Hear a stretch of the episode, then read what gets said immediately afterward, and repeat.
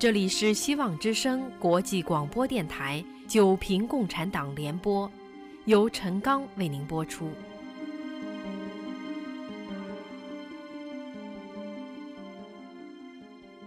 大纪元系列社论：九平共产党，九平之四，凭共产党是反宇宙的力量。前言：中国人非常重视道。古时暴虐的帝王被称为无道昏君，做事不符合公认的道德标准，叫做没道理。就连农民造反，还要打出替天行道的大旗。老子说：“有物混成，先天地生；寂兮寥兮，独立不改。周行而不殆，可以为天下母。吾不知其名，强字之曰道。”也就是说，道中产生了天地。而近百年来，共产幽灵的轰然入侵，形成了一股违背自然、违背人性的力量，造成了无数的痛苦和悲剧，也将人类文明推到了毁灭的边缘。其叛道的种种暴行，自然也就反天反地，从而成为一种反宇宙的极恶势力。人法地，地法天，天法道，道法自然。中国人自古以来相信和遵守天人合一，人与天地融合，相依生存，天道不变，循环有据；地循天时，四季分明。人尊天地，感恩惜福，所谓天时地利人和。在中国人的概念里，天文、地理、历法、医学、文学，直至社会结构，无不贯穿这一理念。然而，共产党宣扬人定胜天斗争哲学，藐视天地自然。毛泽东说：“与天斗，其乐无穷；与地斗，其乐无穷；与人斗，其乐无穷。”共产党或许从中获得了真实的欢乐，而人民却为此付出惨痛代价。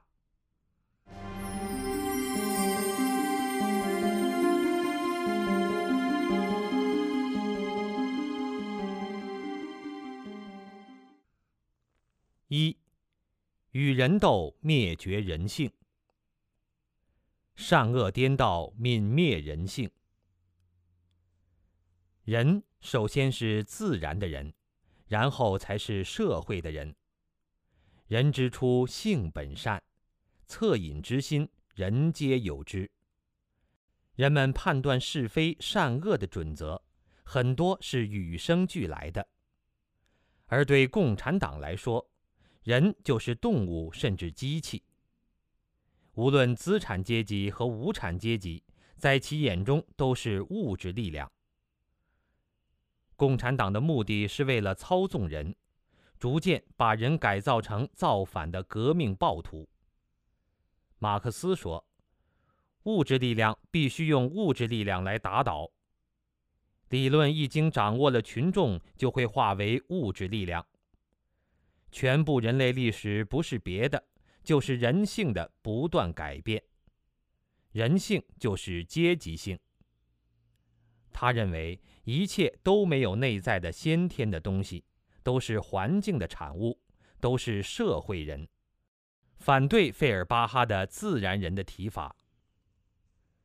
列宁说：“马克思主义不可能在工人阶级中自发产生，必须从外面灌输。”列宁费尽心思也不能诱导工人从经济斗争转上夺权的政治斗争。他从而寄希望于获诺贝尔奖的巴甫洛夫条件反射学说，说他对于全世界工人阶级有巨大意义。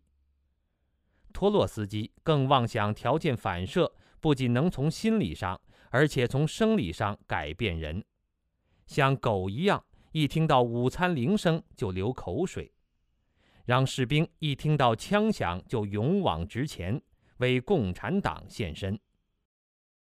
自古以来，人们认为通过努力劳动会得到报偿，通过勤劳使生活富裕，让人憧憬；而好吃懒做、不劳而获则被视为恶劣。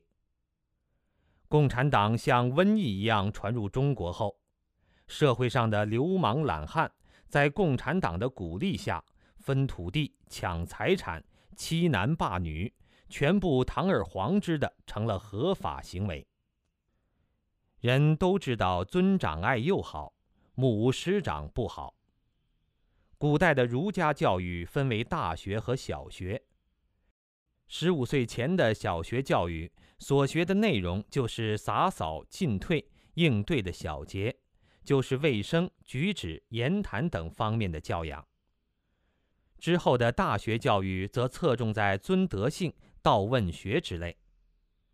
而在批林批孔、批师道尊严运动中，中共把这些道德规范从青少年的头脑中彻底剔除。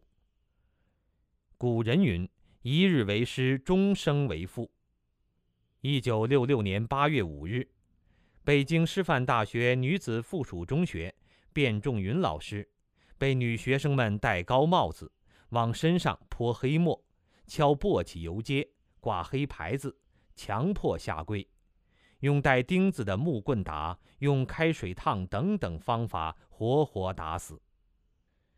北京大学附属中学的女校长被学生强迫敲着一个破脸盆喊：“我是牛鬼蛇神。”头发乱七八糟被剪光，头打出了血，推倒在地上爬。大家都认为干净好，脏不好，可中共宣传。滚一身泥巴，磨一手老茧，手是黑的，脚上有牛屎，这样的人思想才是红的，才可以上大学、入党、升官，做共产党的红色接班人。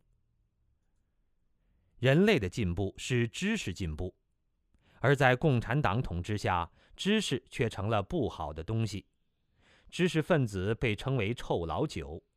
有文化的人要向没有文化的人学习，要接受贫下中农的再教育，才能重新做人。为了实施对知识分子的再教育，北京清华大学的教师们被发派到了江西南昌的鲤鱼洲。这个地方血吸虫流行，原来的劳改营都被迫搬迁，教师们只要沾了河里的水，就马上染病。一个个肝硬化、肝腹水，很多人丧失生活劳动的能力。柬埔寨的红色高棉，在周恩来的怂恿下，更登峰造极地对知识分子进行迫害。有独立思想的就需要进行改造，从精神上消灭到肉体上消灭。从1975年至1978年。柬埔寨人民被杀害了四分之一，有人就因为脸颊上有戴眼镜的痕迹而难逃厄运。柬共在一九七五年胜利后，波尔布特开始建立超前的社会主义，就是无阶级差别、无城乡差别、无货币、无商品交易的人类社会的天堂。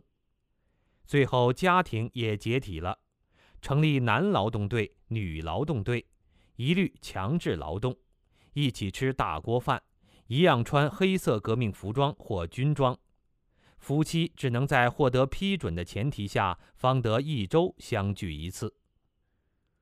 共产党号称天不怕地不怕，妄想改天换地，其实是要彻底否定宇宙中一切正的因素和力量。毛泽东说过，各世纪中。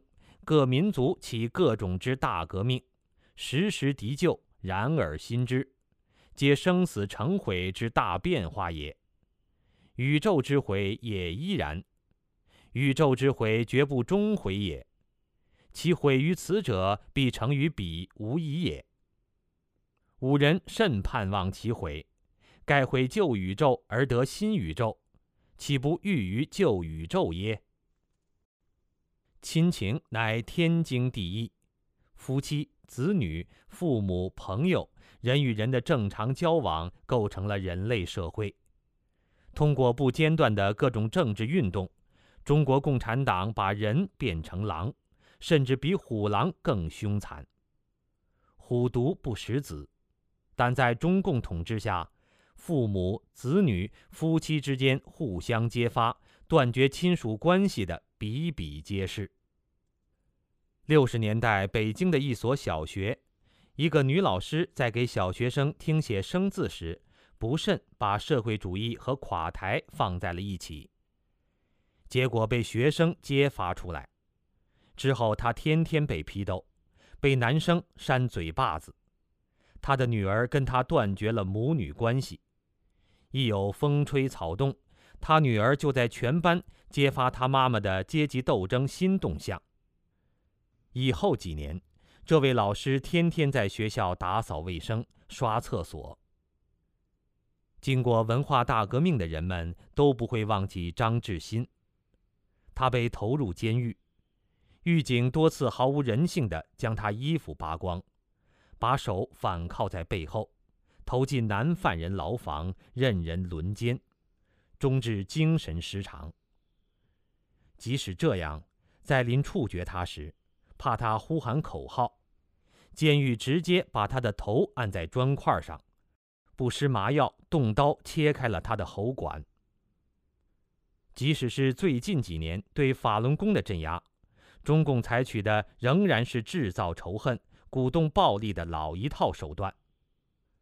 共产党抑制人的善良本性，鼓动纵容和利用人性中恶的一面来强化统治。一次一次的运动，有良心的人也畏惧于暴力，陷于沉默。共产党系统地把宇宙中普世的道德概念破坏殆尽，以图彻底颠覆人类维持了千万年的善恶廉耻。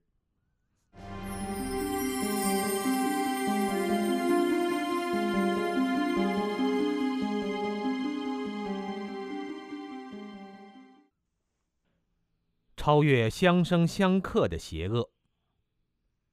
老子说。天下皆知美之为美，斯恶已；皆知善之为善，斯不善已。故有无相生，难易相成；长短相形，高下相倾；因声相和，前后相随。说白了，就是人世间存在着相生相克。不但人分好坏，就一个人本身来说，也是善恶同在的。道直被认为是强盗的代表，但他却对喽罗说：“道亦有道，并解释说，当强盗也要胜勇义治人。也就是说，即使为道者也不能胡来，还是有规矩要守的。反观中国共产党的历史，可以说是充满了投机和叛卖，没有任何规矩的约束。”比如强盗最讲的就是义字，哪怕是分赃的地方都要叫聚义分赃厅。但是中共的同志之间，只要一面临危机，就立刻相互揭发、落井下石，甚至栽赃诬陷，无中生有。以彭德怀为例，毛泽东农民出身，当然知道一亩地种不出十三万斤粮食。当然知道彭德怀说的都是真话，当然知道彭德怀并没有想夺他的权利。更何况当年彭以两万部队浴血苦战胡宗南二十万部队，几次救了毛泽东的命。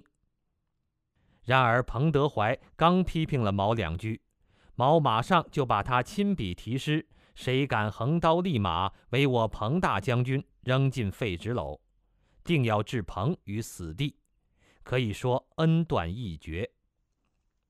共产党残暴杀人，不施仁政；同事操戈，不讲义气；出卖国土，没有勇力；与正信为敌，缺少智慧；搞群众运动，非圣人治国之道。可以说，共产党连道义有道的底线都放弃了。其邪恶已经完全超出宇宙间相生相克的道理。共产党彻底颠覆自然人性，目的是为了颠覆善恶标准，颠覆宇宙规律，其狂妄至极，自然难逃覆灭的结局。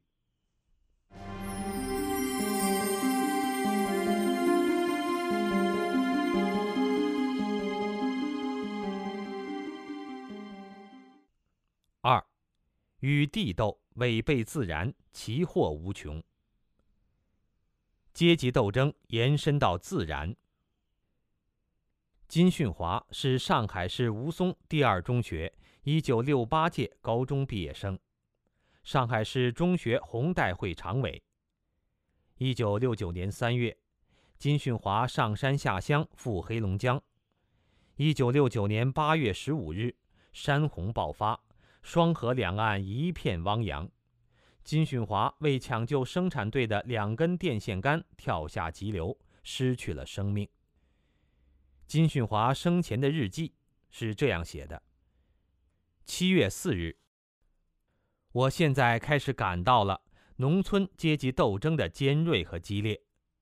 我一个毛主席的红卫兵，已做好了一切准备。用战无不胜的毛泽东思想迎头痛击反动势力，哪怕做出牺牲，也是心甘情愿的。为巩固无产阶级专政而努力战斗，战斗，战斗。七月十九日，某某大队阶级敌人的气焰还很嚣张。知识青年到农村来，就是要参加农村三大革命斗争。首先就是参加阶级斗争，我们就应该依靠贫下中农，发动群众，把敌人的气焰压下去。我们知识青年应该永远高举毛泽东思想伟大红旗，念念不忘阶级斗争，念念不忘无产阶级专政。金训华怀着战天斗地、改造人类的理想到农村，从他的日记中。可以看到，他脑袋中充满了斗的思维。他把与人斗的思维贯彻到天地之间，最后终于丧失了生命。金训华是斗争哲学的一个例子，同时无疑也是牺牲品。恩格斯说：“自由是对必然的认识。”毛泽东又补上一句：“和对世界的改造。”这一画龙点睛的补充，实际上充分点明了共产党对自然的态度，那就是改造自然。共产党认识的必然是盲目的物质，没法解释其来源的规律，认为发挥人的主观能动性，认识客观规律性，就可以征服大自然与人类。共产党把俄中这两块试验田改造得一塌糊涂。大跃进的民歌便是中共狂妄愚蠢的写照。让高山低头，让河水让路，天上没有玉皇，地上没有龙王，我就是玉皇，我就是龙王，喝令三山五岭开道，我来了。共产党来了，破坏了这个原本和谐的世界，破坏了自然平衡。破坏自然，自食其果。中共推行以粮为纲的农业政策，大肆开垦不适宜耕种的山地和草原，填平中国江河湖海，结果如何？中共声称，一九五二年粮食生产超过了国民政府时期，但中共没有透露的是，到一九七二年。中国粮食总产才超过了同样是和平时期的清朝乾隆年代，而至今，中国人均粮食产量仍然远远落后于清朝，只有中国农业鼎盛时期宋代的三分之一。乱砍滥伐、堵河填海的结果，是中国自然生态的大破坏。至今，中国生态已经到了崩溃的边缘。海河、黄河断流，淮河、长江的污染，把中华民族赖以生存的血脉彻底切断。甘肃、青海、内蒙、新疆草原消失，滚滚黄沙扑向中原大地。一九五零年代，中共在苏联专家的指导下，在黄河修建三门峡水电站，发电量至今只有一条中等河流的水平，却导致上游泥沙淤积，河床抬高。一个大一点的洪水就给两岸民众带来生命财产的巨大损失。二零零三年，渭河洪峰最高流量三千七百立方米每秒。只相当于三五年一遇的洪水，却形成了五十年不遇的洪灾。河南驻马店，当地建造了多个大型水库。一九七五年，大坝连环决堤，短短两小时内六万人丧生，死亡人数总计高达二十余万。需要说明的是，中共政权对中华大地的肆意欺夺仍在继续。长江大坝、南水北调，都是准备以万亿计的金钱，图谋改变自然生态。而中小型斗地项目更是层出不穷。更有甚者，有人提出以原子弹在青藏高原炸开一条通道，以改变中国西部的自然环境。其对大地的蔑视和狂妄，令天下人为之侧目。却也绝不出人意料。在《周易》八卦中，我们的先人以天为乾，尊之为天道；以地为坤，奉之为坤德。《周易》象曰：“地势坤，君子以厚德载物。”孔子注一：“志在坤元，万物滋生。”文言曰：“坤至柔而动也刚，至静而得方。”厚德主而有常，含万物而化光。坤其道顺乎？成天而实行。显然，以地母之坤德，尚且至柔至静，有常而成天，方可厚德载物，万物滋生。同时，提出了人类对乾道坤德之态度，即成天顺地，尊重自然。中共以战天斗地的姿态对大地肆意搜刮掠夺，任行欺压榨取，逆天地而行，最后必然受到天地以及自然规律的惩罚。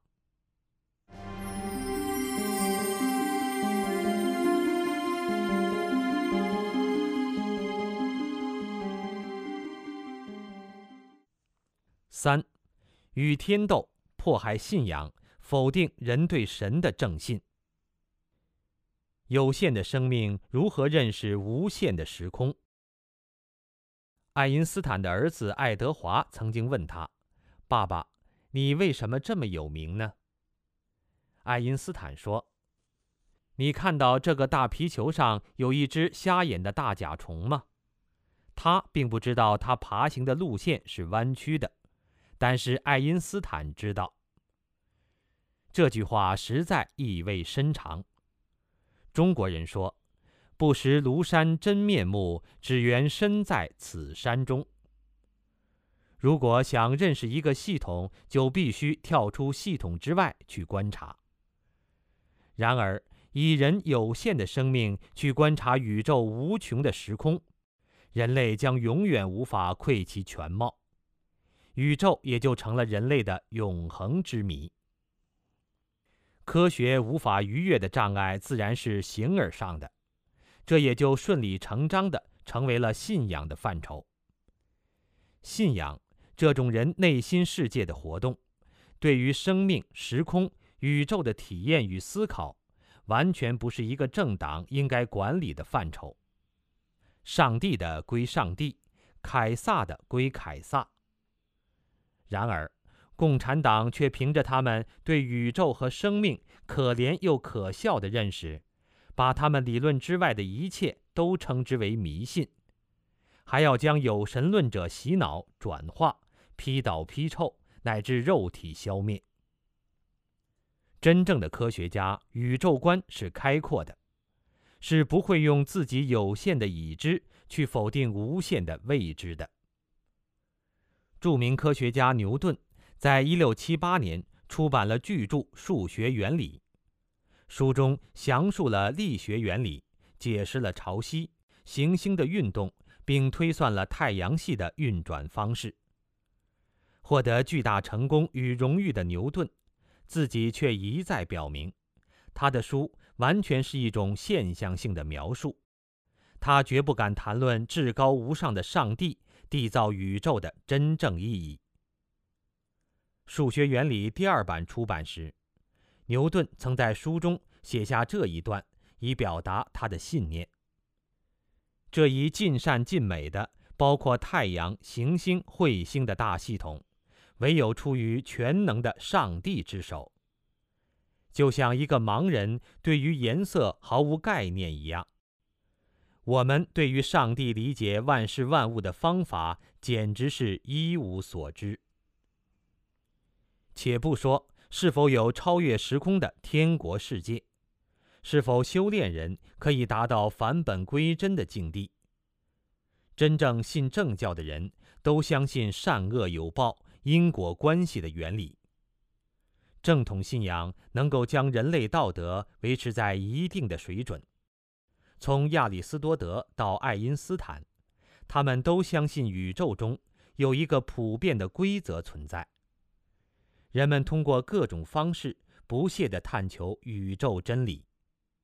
那么，除了科学探索之外，宇宙信仰和修炼。不也可能是发现真理的另外方式和途径吗？中共摧毁人类的正信。世界上每个民族在历史上都是信神的，正是对神的信仰，相信善有善报，恶有恶报，人们才会在内心约束自己，才能维持社会道德的水准。古今中外。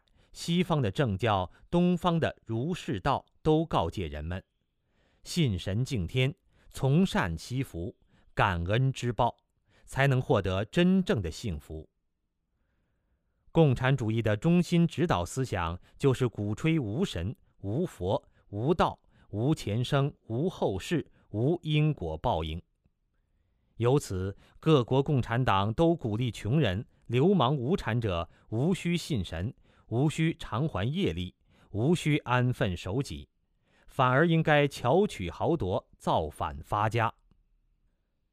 在中国古代，皇帝们以其九五之尊，仍然自称天子，受到天意的管辖和制约，不时要下诏罪己，向天忏悔。共产党则自己代表天意，所谓无法无天，绝无丝毫限制。结果制造了一个个人间地狱。共产党的鼻祖马克思认为，宗教为麻醉人民的精神鸦片，他害怕人们相信神和上帝，从而不信他的共产主义。恩格斯《自然辩证法》一书第一篇收入的就是对门捷列耶夫参与研究灵学团体的批判。恩格斯说过。中世纪及以前的一切，都要在人类理性审判台前辩护自己存在的理由。说这话的同时，他已把自己与马克思当成了审判台前的法官了。无政府主义者巴库宁是马克思的朋友，他这样形容马克思：他俨然就是人们的上帝，他不能容忍除了他之外还有什么别的人是上帝。他要人们像神一样崇拜他，把他作为偶像顶礼膜拜，否则就大加挞伐或阴谋迫害。而传统的正信，对共产党人的这种企图构成了天然的障碍。中国共产党对宗教的迫害，可以说达到了丧心病狂的地步。文革中，无数的寺庙被砸烂。僧人被游街示众，西藏百分之九十的寺庙被破坏，中国至今有数万的家庭基督教会成员被关押。上海的天主教神父龚品梅，被中共关押三十余年，一九八零年代末期才来到美国。他在九十多岁临终前立下遗嘱，等到共产党不再统治中国时。将我的坟墓迁回中国上海。一个人为信仰而被残暴的邪恶势力单独秘密囚禁三十多年。中共曾无数次逼迫他，只要同意归中共的三自爱国委员会领导，就可以放他出去。而近几年，中共对信仰真善忍的法轮功修炼者的镇压，正是中共战天的延续，也是中共力图强寿期间的必然结果。无神论的共产党要领导和控制人们对神的信仰，与天斗，其乐无穷，其可笑之程度，绝非妄自尊大所能形容其万一。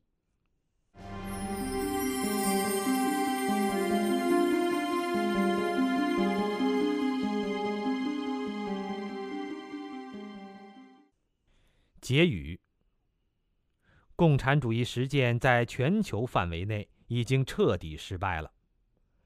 世界最后一个共产大国的魁首江泽民，在二零零二年三月对《华盛顿邮报》记者曾这样宣称：“我年轻的时候曾相信共产主义会很快来临，但我现在不这样认为了。”现在仍然真正信仰共产主义者已经寥寥无几。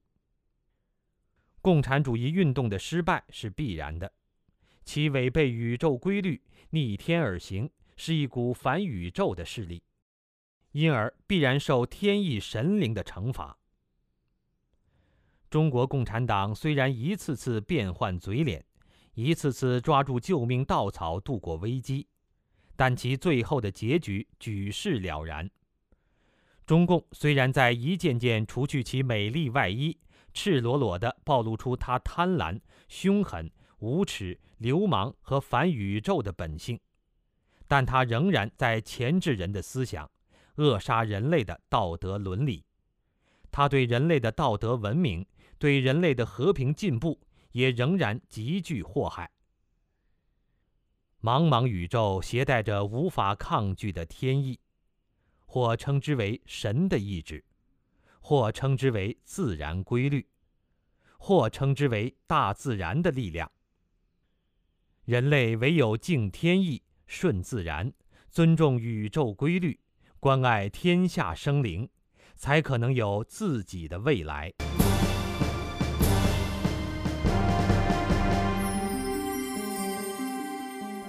您刚才收听的是希望之声国际广播电台九平共产党联播，九平之四，凭中国共产党是反宇宙的力量，是由陈刚为您播出的。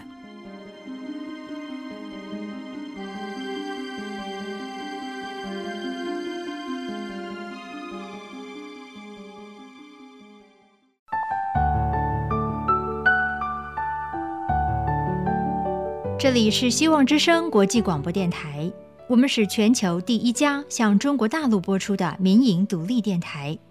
我们的播出时段是北京时间早上六点到七点，九点六三五兆赫；早上七点到八点，七点三一零兆赫，九频专题广播；晚上九点到十点，七点三一零兆赫；凌晨零点到一点。